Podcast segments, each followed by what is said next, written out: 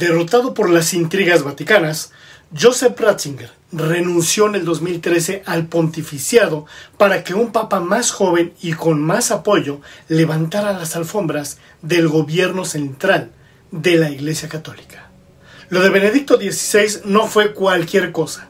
Se trató del primer papa que renunció al pontificado en los últimos 600 años. Solo y debilitado física y psicológicamente, el mandatario católico se marchó por su incapacidad para afrontar la limpieza del Vaticano, que los últimos escándalos describen como un nido de cuervos que conspiran por el poder de la curia romana. ¿Qué tal amigos y buscadores de la verdad? Bienvenidos a una nueva emisión de El Verbo. Joseph Ratzinger, nacido en Baviera, Alemania, en 1927, fue elegido sumo pontífice el 19 de abril del 2005, tras la muerte de Juan Pablo II en el primer cónclave del siglo XXI. Comenzó el pontificado con la fama de inquisidor y de guardián de la ortodoxia más conservadora de la Iglesia Católica. No en vano, dirigió durante 23 años la Congregación para la Doctrina de la Fe, el antiguo Santo Oficio o Inquisición.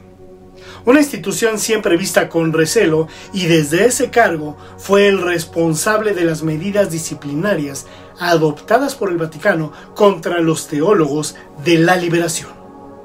Sin embargo, Benedicto XVI pasará a la historia por sus intentos sinceros, pero fallidos, de limpiar el mugrero de la Iglesia Católica. En ese contexto hay que situar, por ejemplo, su petición de perdonar a las víctimas de los curas pederastas. Escándalo que Juan Pablo II permitió y ocultó en su momento. Y su marcha para que un papa más joven levantara la alfombra en el Vaticano. El pontificado de Benedicto XVI, de hecho, estuvo marcado por los escándalos destapados en el caso Batilix un robo de documentos secretos por el que su mayordomo, Paolo Gabriel, fue condenado a 18 meses de cárcel y posteriormente perdonado por el propio Papa.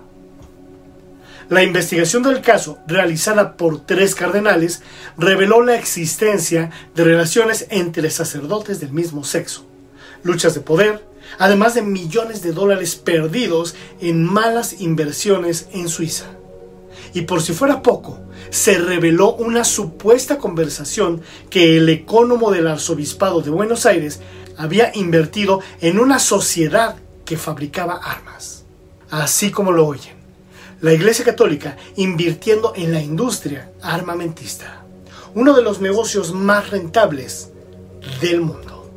El diario italiano La República apunta que el Papa decidió abandonar el pontificado en el mes de diciembre, el mismo día en que recibió el informe del caso, que entregó a su sucesor y cuyo contenido solo conoce él.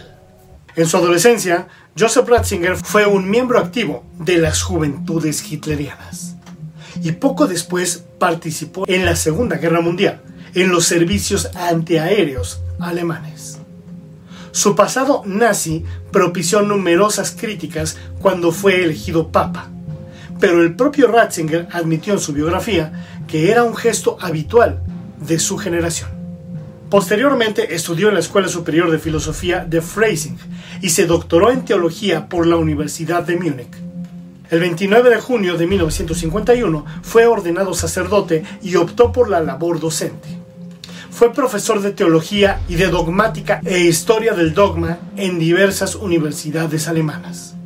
Intervino como consultor del arzobispo de Colonia en el Concilio Vaticano II y en marzo de 1977 fue designado arzobispo de Múnich y Freising.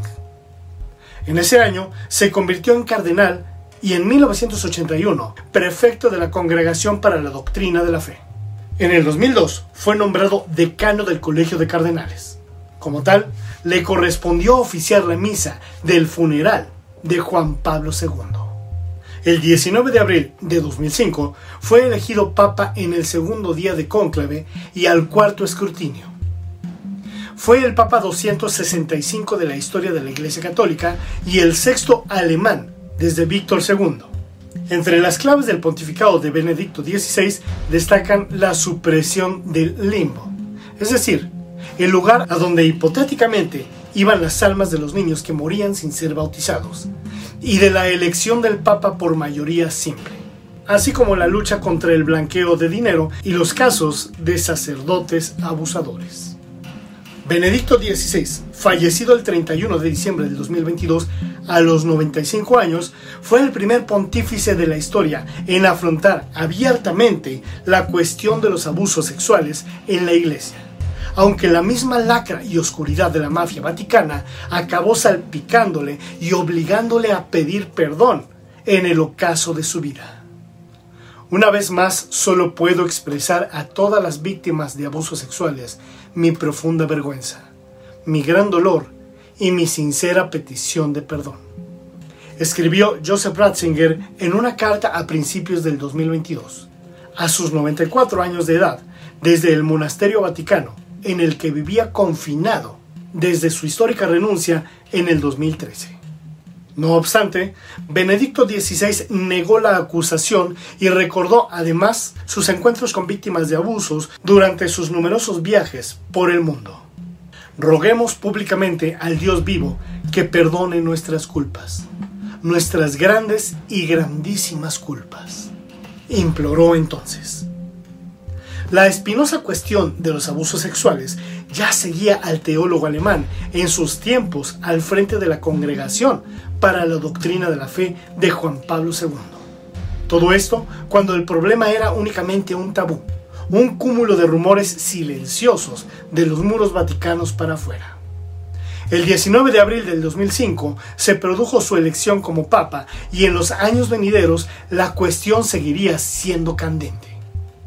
Precisamente pocos días antes, con Juan Pablo II agonizante, el cual moriría ocho días después, Ratzinger denunció la suciedad en la iglesia y en su clero en las meditaciones que leyó en el Via Crucis del Viernes Santo.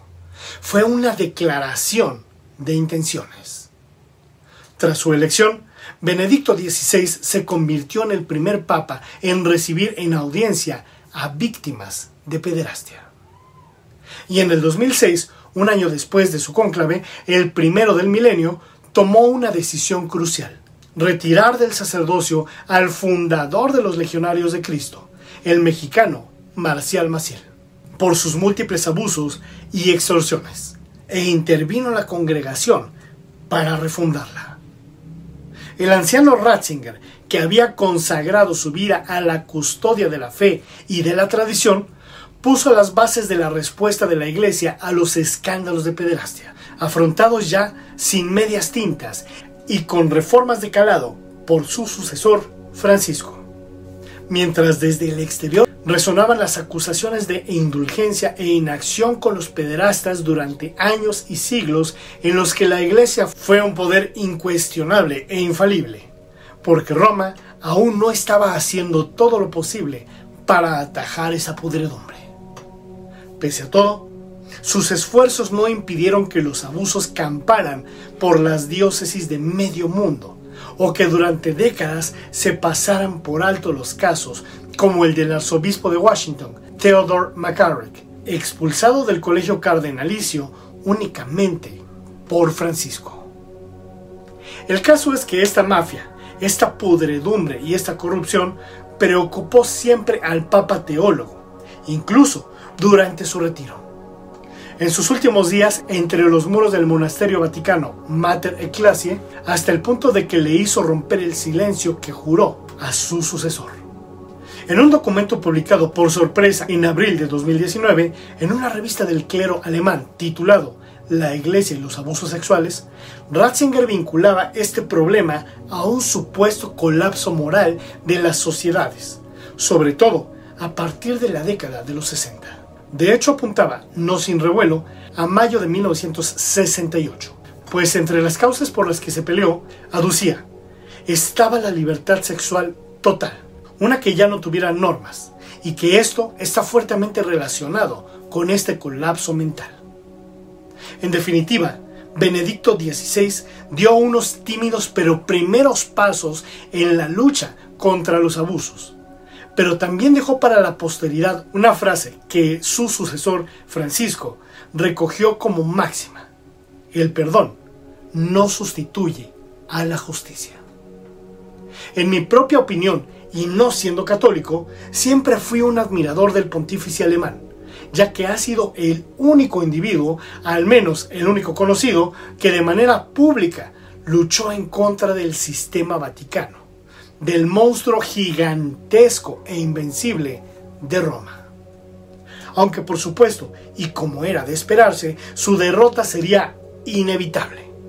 En este caso, David no vencería a Goliat, aunque sí lo dejaría muy herido y pondría al descubierto sus puntos débiles, ocasionando grietas irreparables en la estructura clerical vaticana.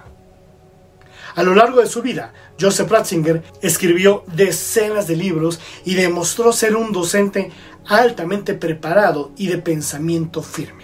Como dije anteriormente, no soy católico ni comparto mi fe con la doctrina de esta religión. Sin embargo, tengo que reconocer la valentía de un individuo que lucha contra la corrupción y pudredumbre del sistema. Es por todo lo anterior que hicieron renunciar a Ratzinger. Él no renunció por voluntad propia o por su estado de salud. Lo hicieron renunciar porque estaba por destapar muchas cloacas más y más grandes. Si en la Iglesia Católica existieran más Joseph Ratzinger, como en su momento lo fue Martín Lutero, el mundo sería diferente. Y sí, por supuesto que muchos saldrán a decir que Ratzinger cometió errores, o que dijo, o que comentó cosas indebidas, etc. Pero todos nos equivocamos y nadie es perfecto. Bien amigos y buscadores de la verdad, realmente agradezco el tiempo que han dedicado e invertido en ver o escuchar esta emisión, la cual les pido compartan en sus redes sociales para que otros buscadores de la verdad la encuentren. Si te gustó mi contenido, regálame un buen like y suscríbete a mi canal. Recuerda hacer clic en la campanita de abajo para que te llegue una pequeña notificación cada vez que suba un nuevo e interesante video. Por cierto, Mil gracias a todos los donadores del canal que han depositado su confianza y deseo en la continuidad de este proyecto. Si quieres formar parte de ellos, haz clic en el botón de gracias y ahí podrás donar desde un dólar. Tu cooperación ayuda de mucho. Les deseo mucha luz y que en verdad sean libres. Gracias y hasta la próxima.